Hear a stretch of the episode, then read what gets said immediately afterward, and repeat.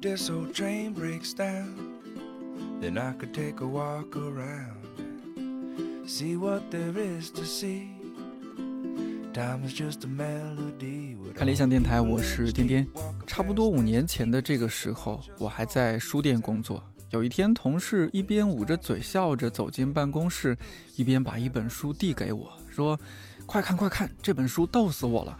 我把书接过来，书封正中偏上是大大的书名，叫《就喜欢你看不惯我又干不掉我的样子》。书名下边是一只戴着皇冠、表情高冷的猫，猫耳朵旁边是它的名字，叫吾皇。这只猫我认得，因为在那之前，我时不时的就会在朋友圈看到它。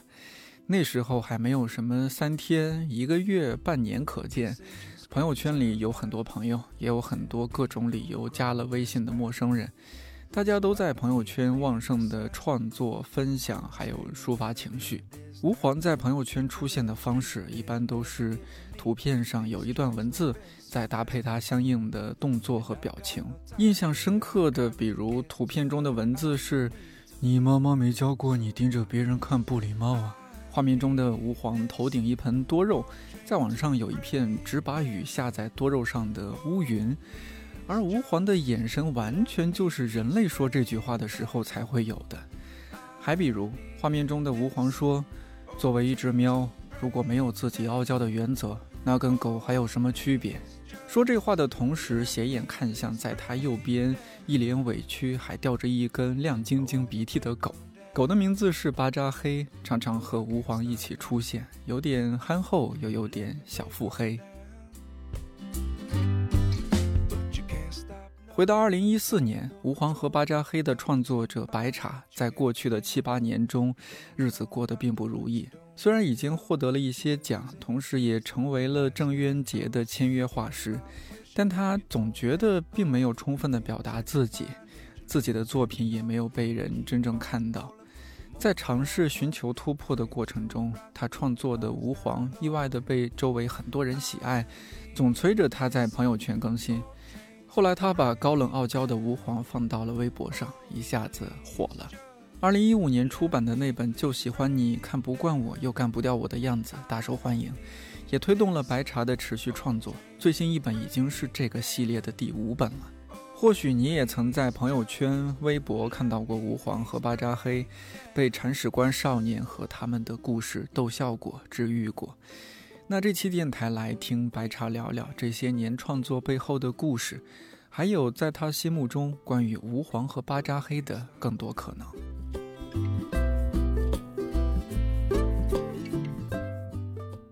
我不知道你有没有看到那个新闻，说北京今年高考要改时间，从六月份改到七七月份，而且是改成了四天，七月七号、八号、九号、十号考四天。你还记不记得你高考那会儿？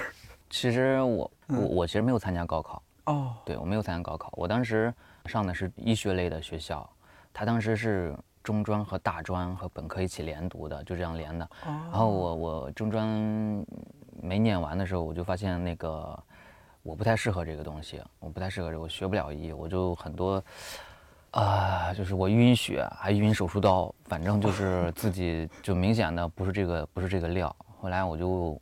去先去西安打工了，去西安去找一些自己适合自己的工作在做，然后就在社会上混迹。对，其实就这样。然后在后面慢慢的，我因为我一直喜欢画画嘛，就有幸进入那个一个卡通动漫工作室。刚开始什么都不知道，就跟着有师傅带就去学嘛，但进步速度特别快。然后呢，我爸一开始不太支持我画画，后来发现，哎，我儿子真的还这方面还挺厉害的。他觉得我可以养活，靠这个养活自己。他以前就觉得画画是有钱人的事情，你就给我认认真真的学一门技术，对吧？你不行学个医生。你看我们村儿、我们县城这些，呃，诊所多赚钱啊！他我爸就是他这样，因为他是那代人，那代人嘛。嗯。然后他是做什么的？他是老师。嗯。他是教的是对，他是他是语文老师。语文老师。嗯。我从小呢学习成绩不是很好，但我那个写人的作文我就写特别好。就一直都是这样，就是成绩不好，但是作文成绩很好，就是这样子。嗯，对。然后在工作室里面干了一年左右，我爸觉得说，我爸因为我爸他是很通情达理的，他只是觉得这个时代好像农村的孩子很难去靠艺术类的去生活，因为毕竟你不在那个环境里面。他认为艺术是常年熏陶的一个结果，但实际上我只是我背着他不停的在看漫画，就是我从小一直在看漫画，然后受日本漫画熏陶还是挺多的。后来我爸就说你回来你追读一个西美吧，呃，西安美术学院，对，西安美术学院。然后呢，美院我也没读完，对，对，当时就特别叛逆，我当时根本听不懂老师说关于形而上的东西，我只在乎。色彩、空间、结构这些东西，所以老师上课我们也不认真听。然后呢，学费又很贵，我觉得我什么都学不到。我现在想想的话，特别后悔，因为因为很多的美术的内容啊，基础没有长好的时候，你不知道你想表达什么东西，你就是简单的还停留在一个基础的色彩、空间的这个这个模仿和学习过程中。现在回过头来看的话，其实当时退学是有点有点不太对的，冲动啊。但是有一个好处是我当时退学是因为我爸把学费给我，我没跟我爸说。我就说我在上学，其实我早都不上了，我都退学了。退学完之后，我就在自己在房子里面就一直在画画，画了一年多。就那一年，我开始做自由职业什么的，就开始自己赚钱啊什么的，我就觉得还挺好的。啊，但是因为对美术的、对审美的基础的认知的一些，其实底子是不够的。他这部分成长真的是我在画了四五年之后，我才慢慢发觉。我觉得其实好的作品里面不只是你现在看到的这些东西，它有很多的情感。呃，很多的表达方式，很多的风格离你并不远，你可以自己去去去摸索、去实践，然后才慢慢的、慢慢的才才意识到，说我需要有自己的作品，我需要有自己的形成自己的风格。嗯，我就一直在摸索、摸索、摸索。后来就是这这个也漫长，可能有七八年时间。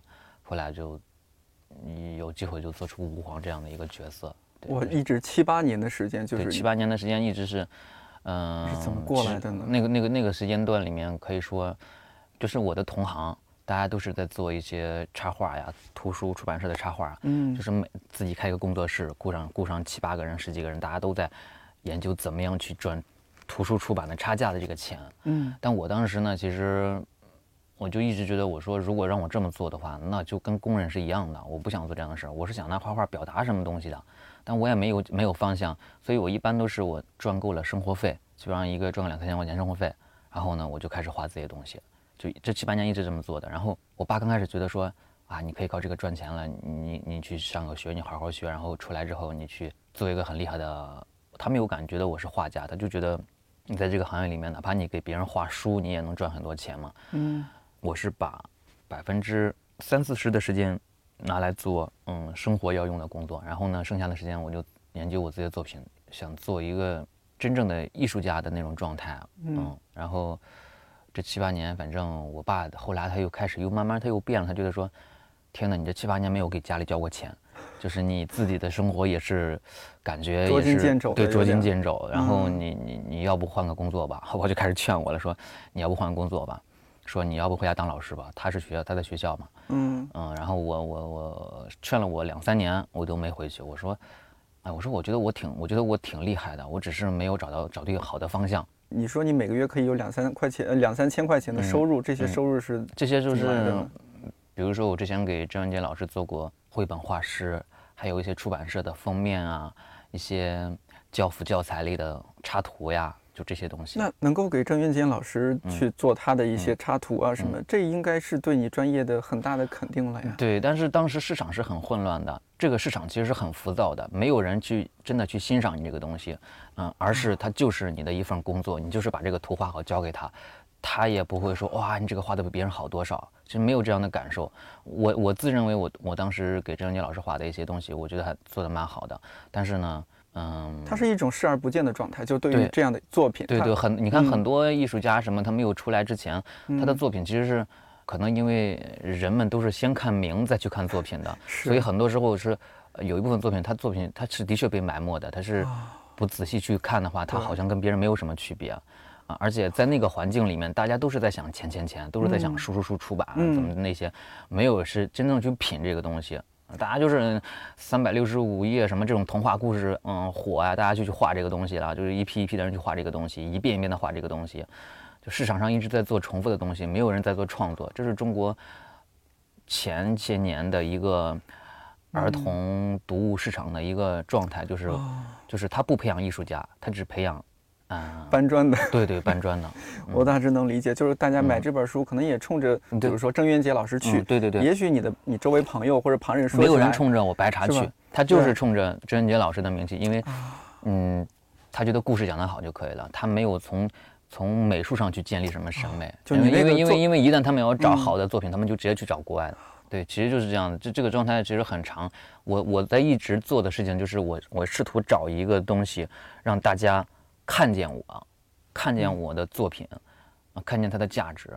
反正就是尝试过很多次啊，持续七八年。对，那那那里面那那这七八年里面，我我有获过很多的奖，就是像科幻世界银河奖啊，那很大的奖了。对，那是很大的不得了的奖了。对，那个以前很早之前，我看科幻世界的封面的时候，我觉得都是一 一帮神在画。嗯。然后我自己能得这个奖，我觉得啊，天哪！我觉得自己很厉害，我当时就就是就坚定了我再穷几年要去做点什么东西出来的这个心情，你知道吗？哦，就是这个奖励一方面又又给你一些压力，就是说觉得自己好像不错，但好像又没有把自己内心的洪荒之力使出来。对对对对对，就是我觉得后来欧皇慢慢走出来的话，真的是天时地利人和。嗯，我是我是特别幸运的。那前面是有那么多年的积累，对。那我觉得你父亲对你也是够宽容的了啊！我我父亲能够允许七八年时间也对，很宽容了，因为他觉得他他儿子是在做一个跟文化有关的事情。因为我爸是语文老师，我爸本来就是。爱读书啊什么的，他不希望他不希望我去干体力活挣钱，对，家家里人一直有这样想法。他也不希望自己去强迫孩子去做一些什么事情，嗯，就希望你自己能够找到自己的天赋或者兴趣所在，按照自己想法去做一些事儿。嗯，那吾皇这只猫什么时候出现在就你在这样七八年一直有点不得志的状态？嗯，二零一四年年末的时候吧。哦，嗯，就是就我又一直画各种猫猫嘛。哦，当时我记得你是想画一百种猫，我画我画两，我想画两百只猫，因为两百只，我觉得我觉得我觉得我我不是一个最优秀的，嗯，最出色的画师，那我从其他地方去弥补那种不被人看见的这种状态，就是我可能用。很大很大的量去让大家看到，感受到一感受到一一个氛围。让大家从这个很大的量里面去感受到，哦，这是这这个系列都是这个作者画的，中国画猫第一人之类的是啊，对，其实有当时有这样的 想法，因为因为市面上有很多画猫的啊，就你必须得造人设，你必须得让别人有一个记住你的点。嗯嗯，有的是刻意的，有的是性格里基因里的东西。对，当时我就觉得我其实天赋上没有比从绘画角度来讲，我的我对色彩空间的理解没有真的真的很厉害。对，所以我希望从其他点可以让大家记住，然后我就想画，后来发现画上二三十只的时候，我就特别不愿意画重复的东西，因为你看似它毛发不一样，体态不一样，但实际上在绘画的时候，它的情感是一样的，都是在卖萌，就是满世界的猫都在卖萌，所以那个时候我就在想，我说我说我说还是不太对，方向不太对，我就试着表达猫的其他情绪嘛。那画猫是因为你喜欢猫吗？或者家里养了只猫吗？我家里从小养猫，哦，我其实是想画猫，画完猫画狗的。对，就是就是我猫狗我都很喜欢，嗯嗯，然后呢，我也的确考虑到了受众也很喜欢猫，猫可以说猫和狗是这个宠物里面最大面积的受众了。是啊，做然后乌黄是画的其中一只，其中一只，然后呢，我给它配了一些文字，然后文字配完之后呢，朋友圈大家都觉得啊，这个好好玩呀，就是相比我其他的那些会。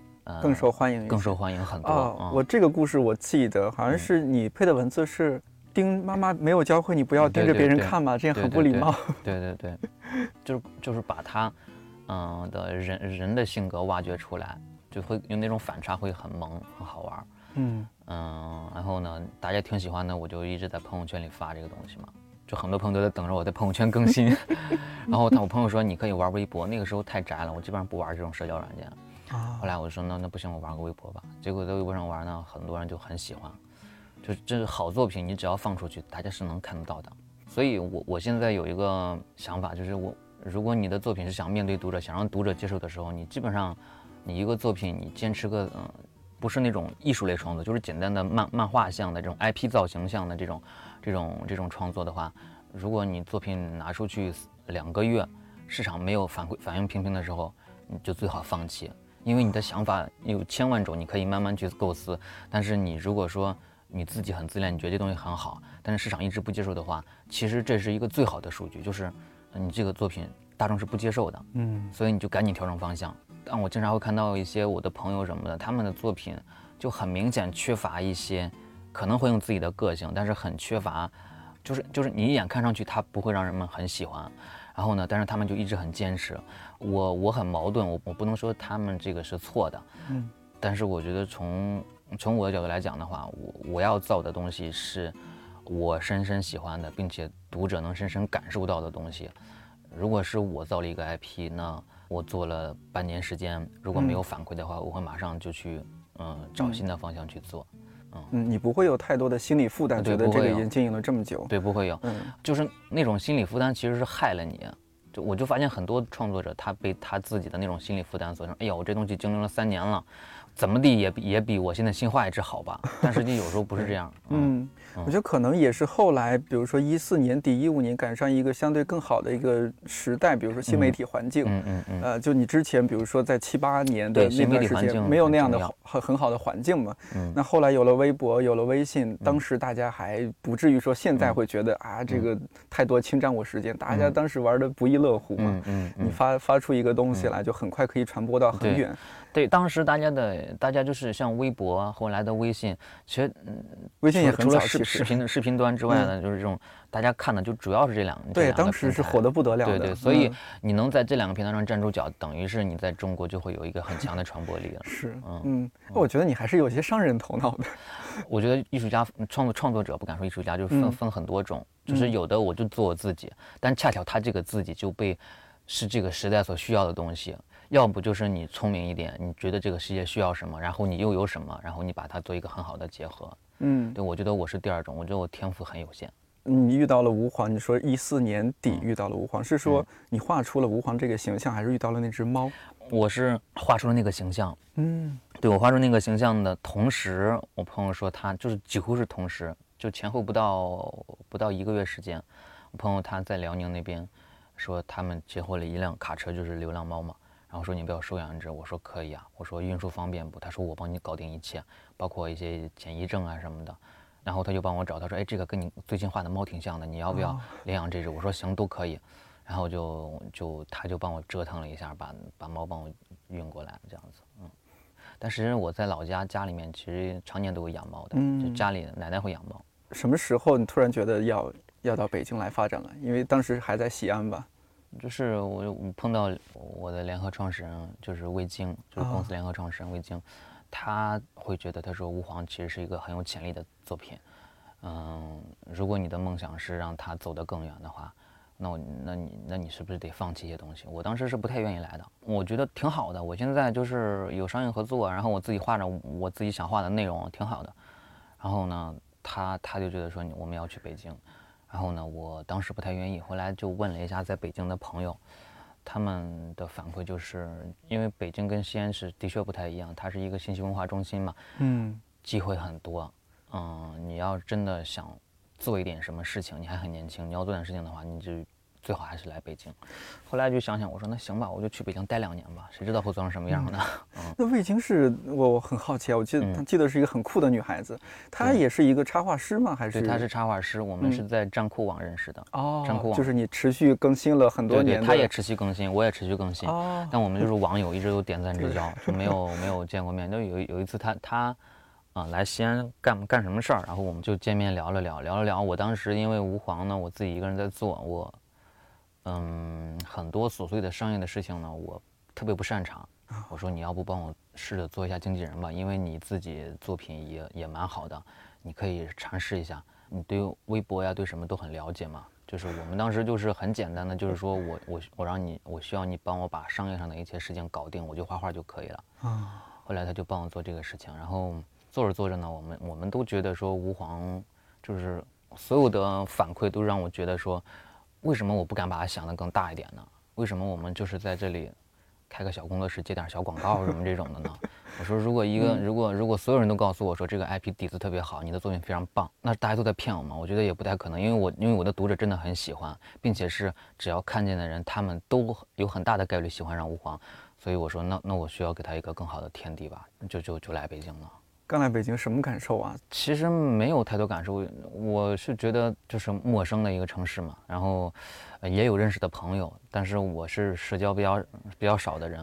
那你有没有感受到，就是因为毕竟来到一个所谓的文化中心吧，嗯嗯，对你有一些冲击，或者说给你深深的上了一课？嗯，给我上一课最大的就是以前在西安的时候看展的机会比较少嘛，啊，然后现在你像一些艺术展什么，我经常去，包括我很喜欢收藏一些艺术装置类的一些玩具啊什么之类的，嗯，我每次去到那些地方之后，我就觉得我就天哪。我觉得我的作品好烂啊！我觉得这个作品太棒了。就每次就是商业上我没有太多感受，因为是魏京他们一直在帮我做。就是在内容创作这儿的话，我觉得每每每次去看一次展，或者是看一些艺术家的作品的时候，嗯，我就觉得不行不行不行，我坐不住，我得回家好好研究我的东西，我不能让人家看到我现在这个东西。对我每次都有这种感受，嗯。但是在北京其实也会很消耗人，就是无论如何。我和魏晶，我们创作这个创办这个公司，做做吾皇这个 IP，你是一定会接受到各种各样的商业讯息的。商业的东西，大部分情况下是别人给的你做的，给你做的一个规则。但是我内心想的事情，永远是在想着我我要做别人没做过的东西，就就很难很难。就是我会发现，我经常会有一些焦虑，就是市场上那些东西我都不想要，我就想做一个自己的东西。但我自己的东西呢，市场市场又不要我的东西，市场只要现在。这是什么东西？它比较可以赚钱或者怎么样，你就去做这个东西。像像刚来北京的时候，我们要做线下展的时候，嗯，我就说我就说，其实我的想法也不是特别的与众不同。我就说我我特别想，我从从心里面我想做一个很大很大的猫，能做多大做多大。就是我就是有这样的执念，我对巨物有一种那种天生的那种喜爱。嗯，对喜爱。然后就是也没有人没有一个人同意，公司也没有人同意是。我们的合作方也没有人同意花这个钱，你知道吗？然后过两三年了，我说那现在能 就是当时有当时有别的展之后，他们觉得吾皇的展啊大家都很喜欢，然后我说我想做一个大的吾皇，然后他们才同意。他们同意之后我才开始做，其实已经晚了很几年，晚了几年了。你一晚几年的话，同类型作品就会不停的出现嘛。对啊，对对对，所以但是呢，那个那个大那个大的吾皇，其实去年我们一年还是很受关注的，就是在。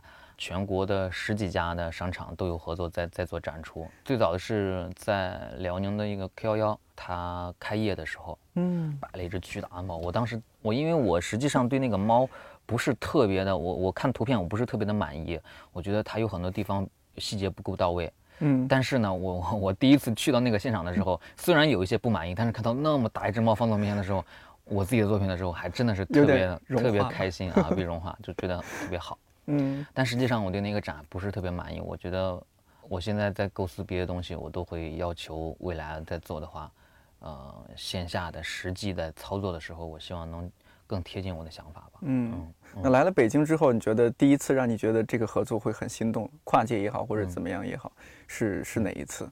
跟小米合作的一个主题，我很我很兴奋，因为雷军老师直接站到台上，背后就是很大的吾皇，就说，就是。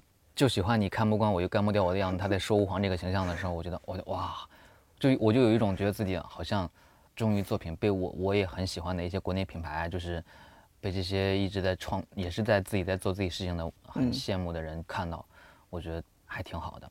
在我心里面，我我觉得嗯能被很厉害的人认可，我其实是很开心的。我不知道，我觉得别人可能不好意思说这个东西，我就觉得真的有一天马云转了我一张图，你知道吗？就是我以前画的一只猫，我觉得。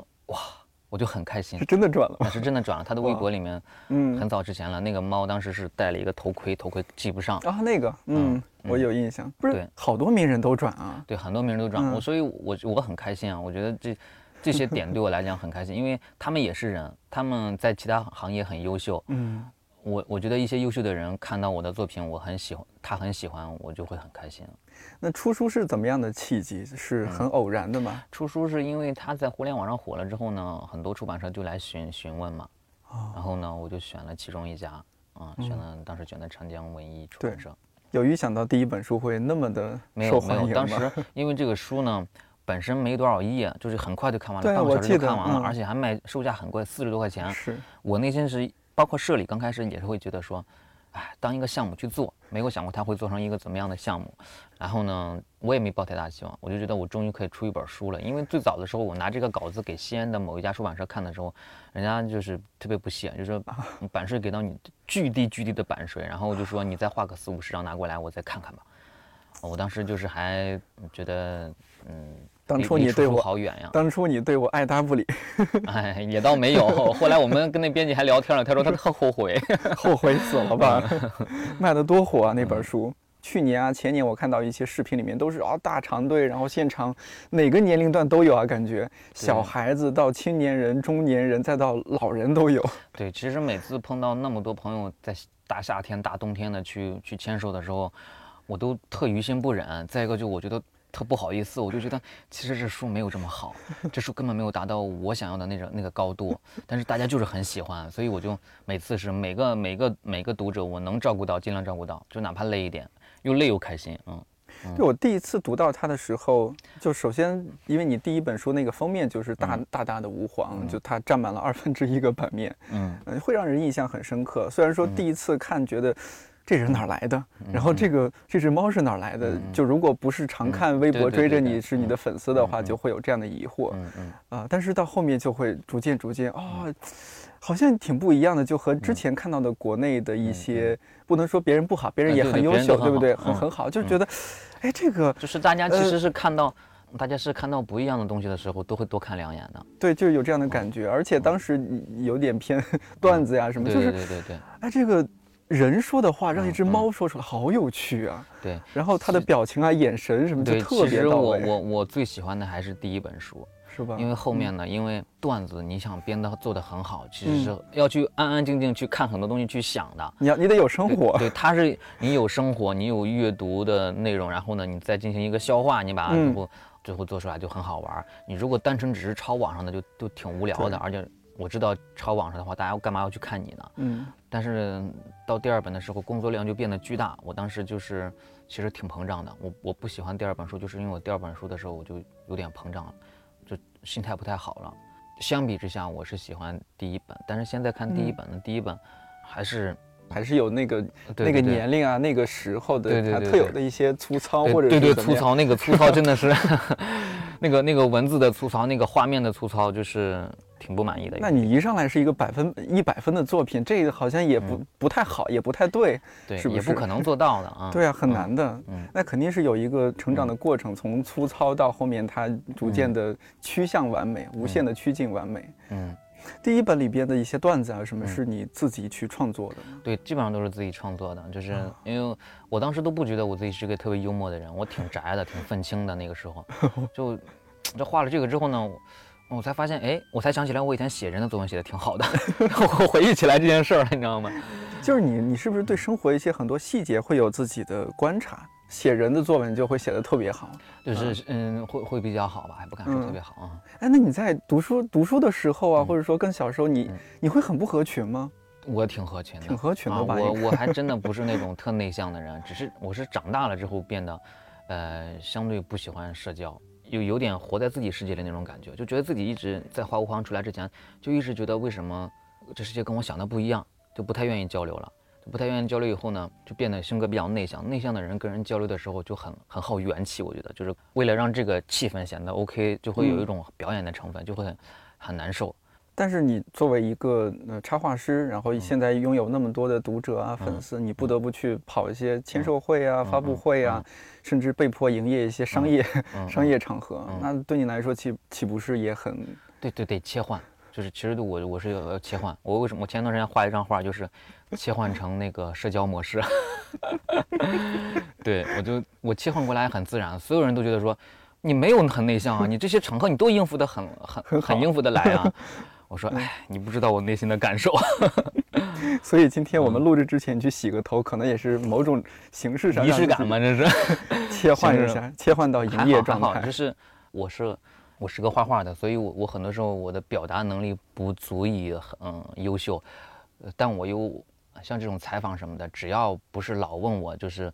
你的猫几斤啊？你的猫吃什么？这种问题的话，我我是很愿意跟人去交流的。反而是我平时不交流的时候，我在一个当别人能问出一个问题的时候，我是很愿意去把这个问题滔滔不绝地讲清楚。这样，嗯嗯。所以你可能不是不愿意交流，而是说不愿意浪费时间和自己不同频率的人交流。对对对，我就觉得，而且我觉得我我的思维逻辑很容易让人误会，就很多时候别人都觉得我很爱生气，呃，就是觉得我很不好沟通。实际上是我觉得。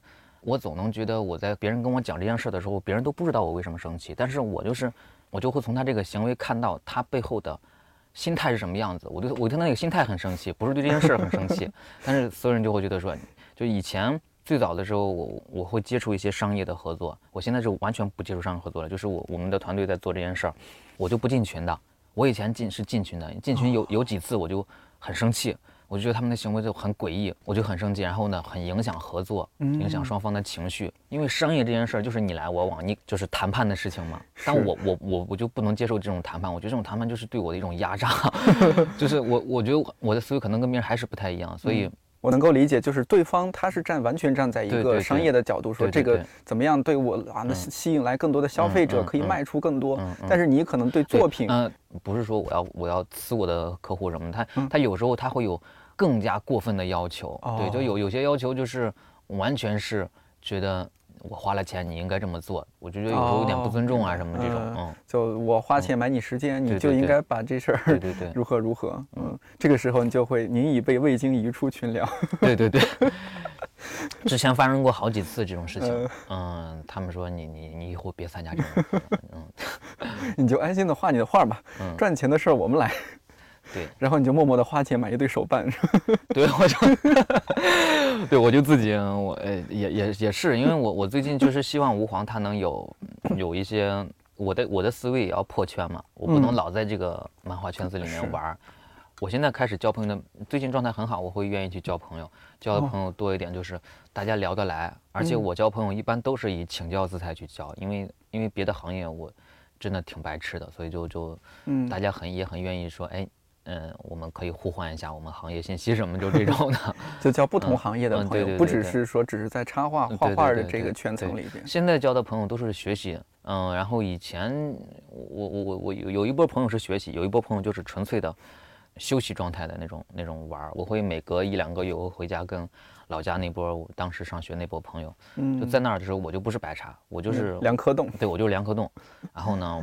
我是他们里面算比较有钱的嘛，就我会我会我会帮他们，就是我们自己去去玩很多东西啊，就很开心很开心，完全没有包袱。是不是找一个什么独栋民宿啊什么的，大家在那也没有那么文艺，我们玩就没那么文艺，我们就是在家打打扑克呀，玩玩麻将啊，然后喝喝酒吃吃饭，聊聊聊聊周围我的同学都在做什么呀，就非常非常的就是小镇青年在做的所有事情，然后半夜就是开着车什么的到处乱逛这样子。嗯。其实那种感觉很爽，对，那个感觉特别好，所以我觉得每一次我从北京回去就是一个最好的心心理状态调整。嗯，到时候可能 social 方面一些，呃，就是那个工作上的事儿，你就不太搭理了。对对对，看到微信也懒得回了。对对对，嗯，但是我在北京其实，嗯，这几年的慢慢调整，我我内心是很充实的。我觉得人也不能天天活在回老家的那个状态。是。对，人人是需要玩一段时间，努力一段时间，玩一段时间，努力一段时间。而且你现在有团队啊，四五十个人等着养。对，我的团队也也都很优秀，我觉得我挺幸运的。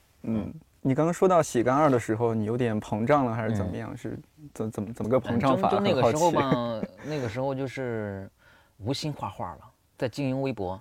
就是每个小网红走起来的时候，都有这么一个心理心路历程。嗯，就是我很喜欢我的微博粉丝涨涨涨涨涨，每天醒来第一件事看又涨了多少万。对，后来时间慢慢长了之后，我发现不对。我怎么能这样呢？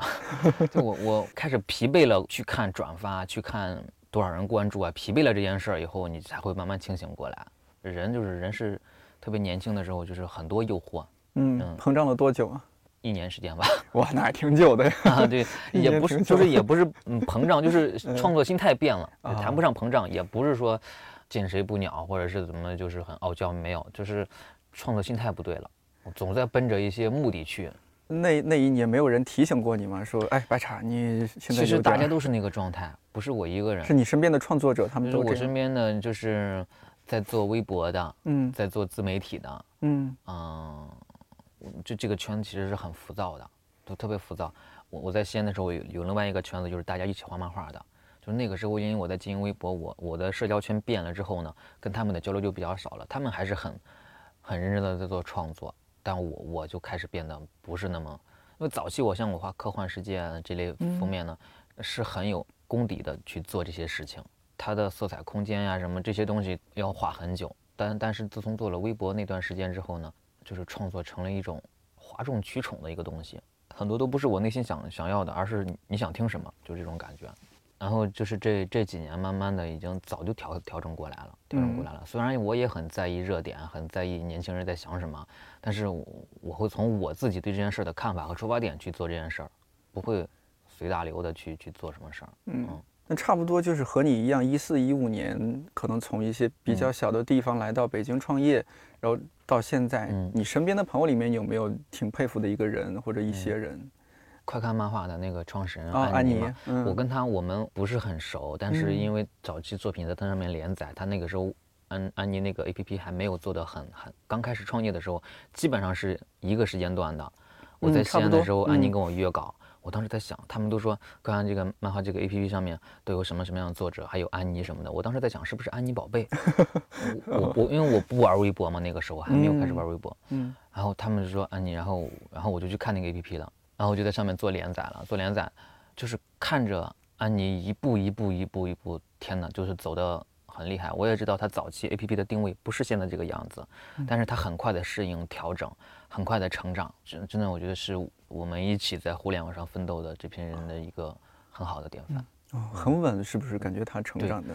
其实你就是了解很多细节的时候，你会发现，其实没有一个人是真的稳的，大家 大家还是在折腾中慢慢变稳的。嗯嗯，现在他或许很稳。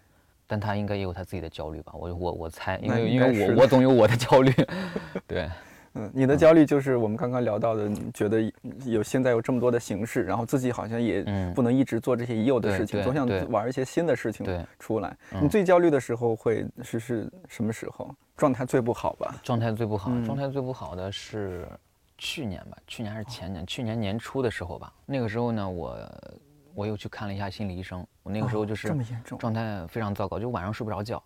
就我我也我也不是焦虑说吾皇怎么怎么怎么样，就是我当时就是觉得，哎呀，我我仔细考虑了一下，我觉得就是我对自己很不满意。然后呢，我的压力来自于我的作品越来越不好，但我找不着方向在哪里。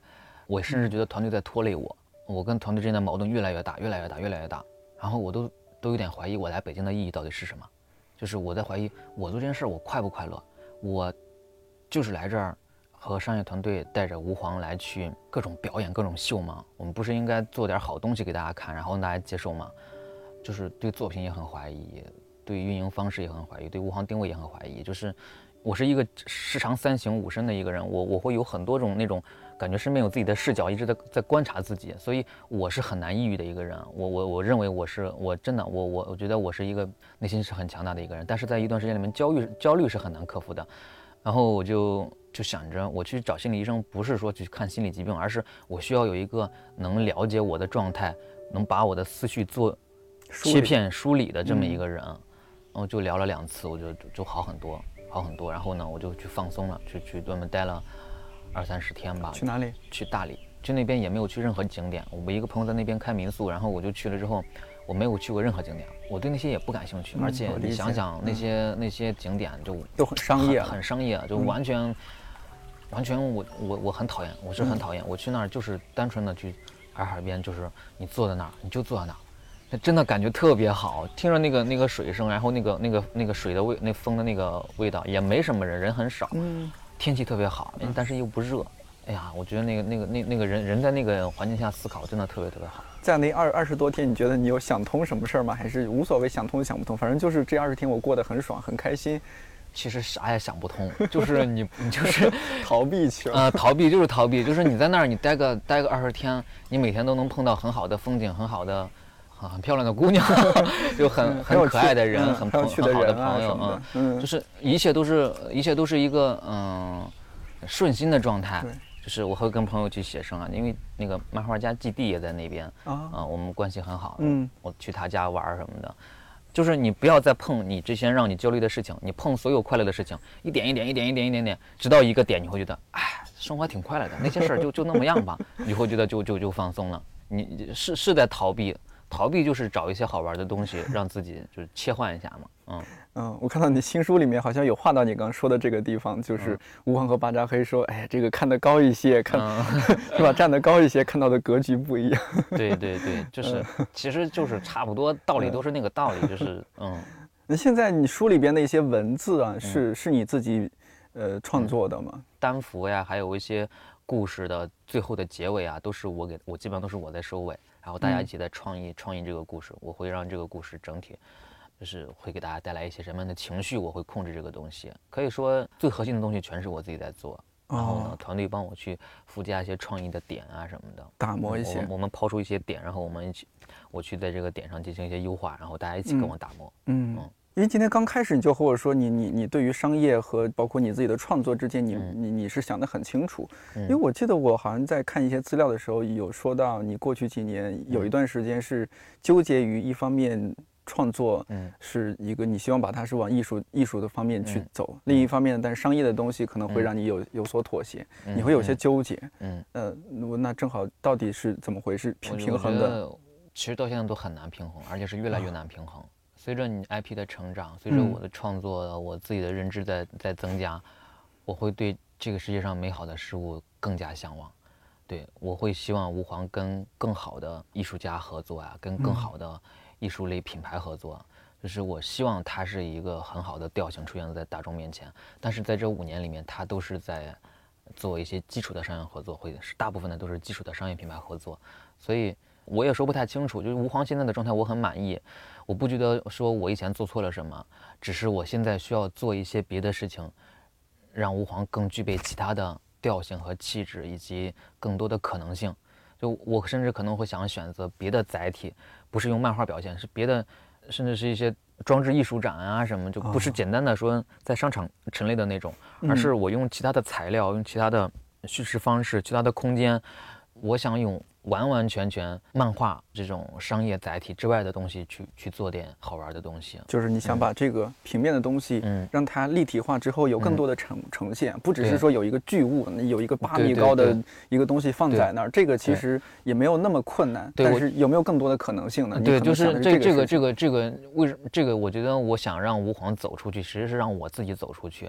我我举个例子，就像我，比如说我画画的时候，一个梗要反转，就这个故事要反转的时候，我想到的第一个反转的点，一定是会被我枪毙掉的，因为因为你的惯性思维和所有人是一样的，你你你的第一个反转的点，基本上就是大众的第一个反转的点，就是你想的这个东西一定是百分之八十的人能 get 到的，所以这个就是一定我不会选择的。所以我在做我未来我想做吾皇的一些其他东西的时候，就是我的第一选择，基本上我就会枪毙掉，我就会在找。新的形式，包括现在我们也试图再去跟七九八的一些艺术展馆啊什么的在聊，就说我们有没有什么新的可能性去去给到吾皇不同的感受，可能是视觉艺术啊，或者什么样的这种新的新的感受，新的艺术艺术形式。所以最近我一直在各种学习，我希望今年能做点不同于传统 IP 的表现形式、呈现形式的东西出来，但我其实没有想好我要做什么。跳出自己的生活，我觉得很重要。今年我必须跳出自己的生活，嗯。但今年好难跳出自己生活，嗯，对。大家见面都好不容易的，对对对对。但实际上呢，呃，只要你愿意，呃，你哪怕就是就看书、看视频、看线上的一些展览啊，买一些书啊，它都足足够你。思维进行拓展的，也不是说一定要跑到对很多地方去。嗯，现在吾皇的发展的状态你是很满意的，那你觉得你你对于整个这个 IP 的把控是越来越失去把控呢，还是觉得是在你的把控之中？我觉得，嗯，因为它已经不只是属于你了。嗯，其实也没有失去把控，就是因为我们自己的公司，我们也没有融资，也没有什么的，就是我们自己在做我们自己的东西，很厉害。嗯嗯，所以。我要做的就是我要坚定我自己，实际上是我现在自己不坚定。如果我坚定的话，团队都会配合我的。就是我现在需要给到他们一个我想要做什么，给到他们一个我对这个东西的详细的规划，我们都可以。就是我想做什么，团队会帮我去执行的，没有什么失控不失控的，没有。嗯，咱们现在是二零二零年啊，我不知道是不是十年后我们还可以坐在这里再聊天啊？有没有想过二零三零年？我希望到时候大家不要说一说我一说。白茶就想起吾皇，我都能想起十个二十个 IP 来。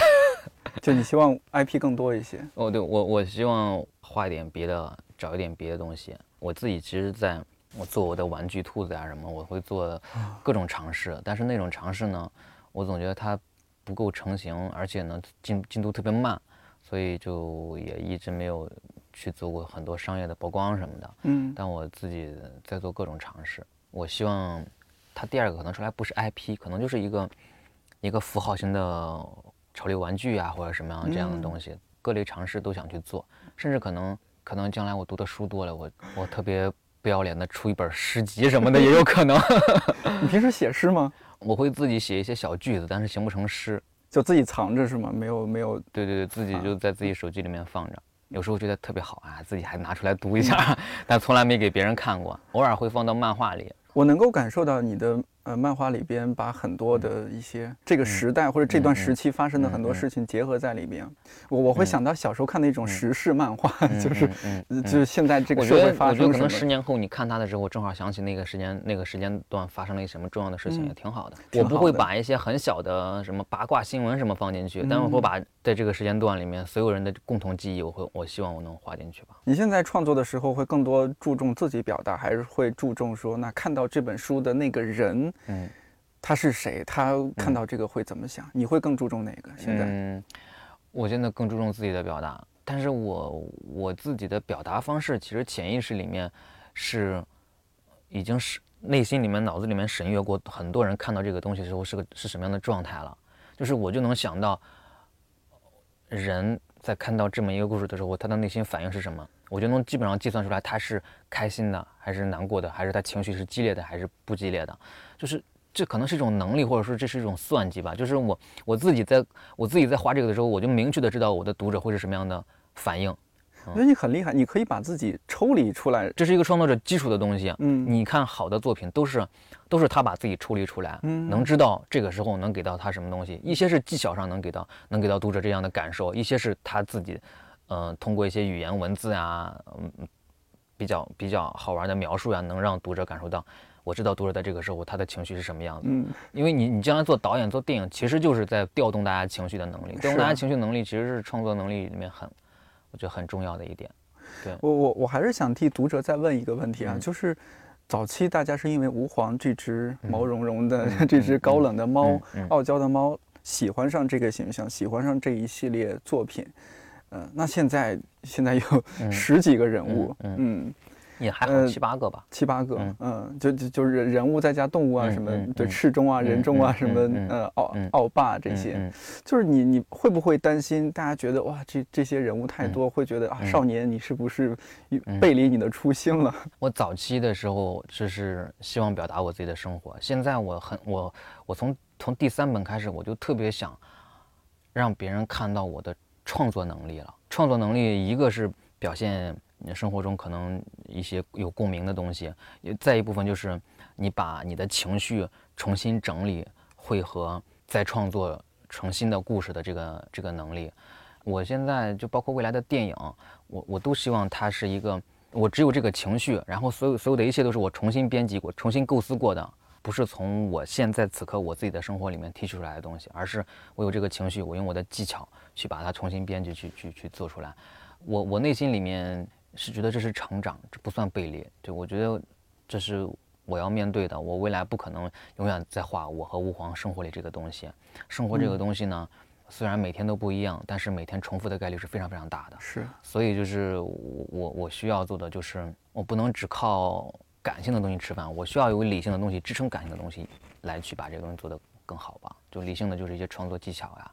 一些人物构思、世界观构架的一些东西的一些成长啊什么的，呃，其实我现在好像说的很深，但我这个书蛮简单的。我觉得它本质上也是一本特别简单轻松的一个读物，它好像没有什么技巧啊，它好像没有什么，好像就是这故事很多人会觉得说这故事我都能编，就简简单单的一个搞笑什么的，嗯，但是。也的确，目前它不是我最满意的样子，但未来奋斗的目标一定是，一定是我希望看到这个故事的。大家看到这个故事，或者看到这个电影或者电影的时候，它是无论从人设上面、从故事上面、从结构上面、从细节的上面，甚至是从音乐上面，我都希望让大家喜欢。就是我想做一个无限接近完美的东西，这是梦想。我希望它也能载入经典电影的里程碑的东西。但是虽然说现在这个时代太难了，它毕竟不是以前了。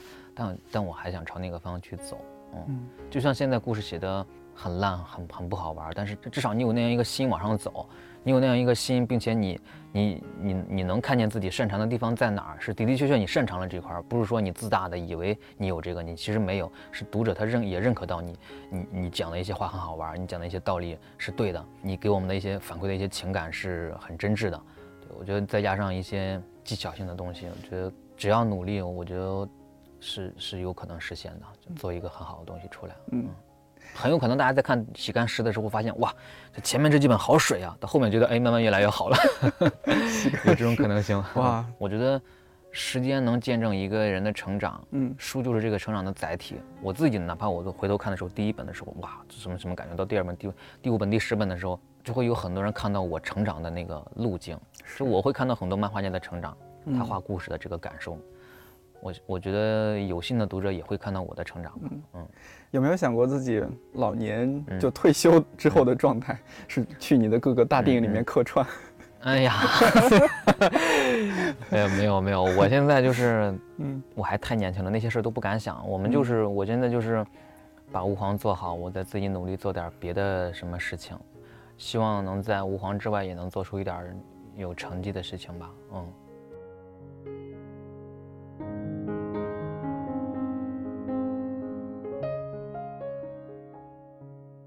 这期电台上线的时候，除了北京的高考生，其他地方应该是都考完了。接下来的一两个月就是放松放松，等着填报志愿、收录取通知书。这样，当然也有些朋友可能会和当年的我一样，主动选择或者不得不选择复读，这些都没关系。人生嘛，就是不断去经历。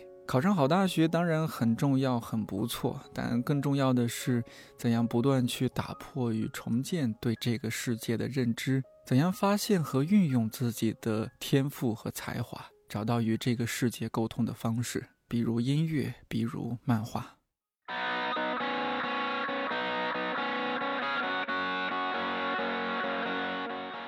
这期的片尾曲《明天升起的依然是悲凉的心》，来自一支成团于2016年的乐队安纳奇。歌名好像有点丧，但其实是希望听到这首歌的人能够对未来抱有希望。感谢您的收听，看理想电台，我是颠颠，祝你早安、午安、晚安，我们下期再见。明天升起的